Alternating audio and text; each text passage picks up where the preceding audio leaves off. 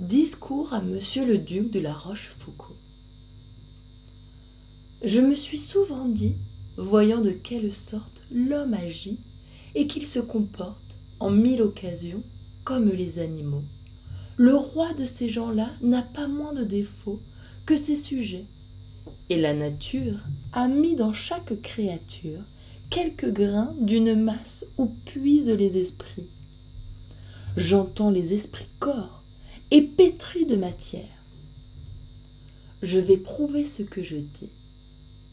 À l'heure de l'affût, soit lorsque la lumière précipite ses traits dans l'humide séjour, soit lorsque le soleil rentre dans sa carrière, et que, n'étant plus nuit, il n'est pas encore jour, au bord de quelque bois, sur un arbre je grimpe, et, nouveau Jupiter, du haut de cet Olympe, je foudroie, à discrétion, un lapin qui n'y pensait guère.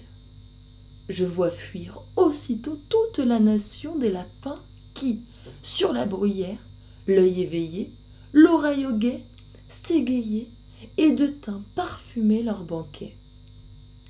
Le bruit d'un coup fait que la bande s'en va chercher sa sûreté dans la souterraine cité. Mais le danger s'oublie et cette peur si grande s'évanouit bientôt. Je revois les lapins, plus gais qu'auparavant, revenir sous mes mains. Ne reconnaît-on pas en cela les humains? Dispersés par quelque orage, à peine ils touchent le port, qu'ils vont hasarder encore, même vent, même naufrage. Vrais lapins, on les revoit sous les mains de la fortune.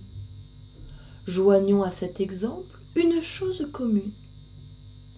Quand les chiens étrangers passent par quelque endroit qui n'est pas de leur détroit, je laisse à penser quelle fête.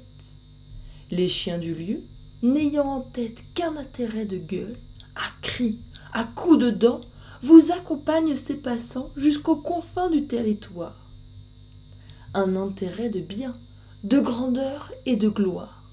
Au gouverneur d'État, à certains courtisans, agents de tout métier, en fait tout autant faire. On nous voit tous, pour l'ordinaire, piller le survenant, nous jeter sur sa peau. La coquette et l'auteur sont de ce caractère. Malheur à l'écrivain nouveau. Le moins de gens qu'on peut, à l'entour du gâteau, c'est le droit du jeu, c'est l'affaire. Cent exemples pourraient appuyer mon discours mais les ouvrages les plus courts sont toujours les meilleurs. En cela, j'ai pour guide tous les maîtres de l'art, et tiens qu'il faut laisser dans les plus beaux sujets quelque chose à penser. Ainsi ce discours doit cesser. Vous, qui m'avez donné ce qu'il a de solide, et dont la modestie égale la grandeur, qui ne pûtes jamais écouter sans pudeur la louange la plus permise, la plus juste et la mieux acquise, vous enfin, dont à peine ai-je encore obtenu que votre nom reçût ici quelque hommage, du temps et des censeurs défendant mes ouvrages, comme un nom qui, des ans et des peuples connus, fait honneur à la France, en grand nom plus féconde qu'aucun climat de l'univers. Permettez-moi du moins d'apprendre à tout le monde que vous m'avez donné le sujet de ces vers.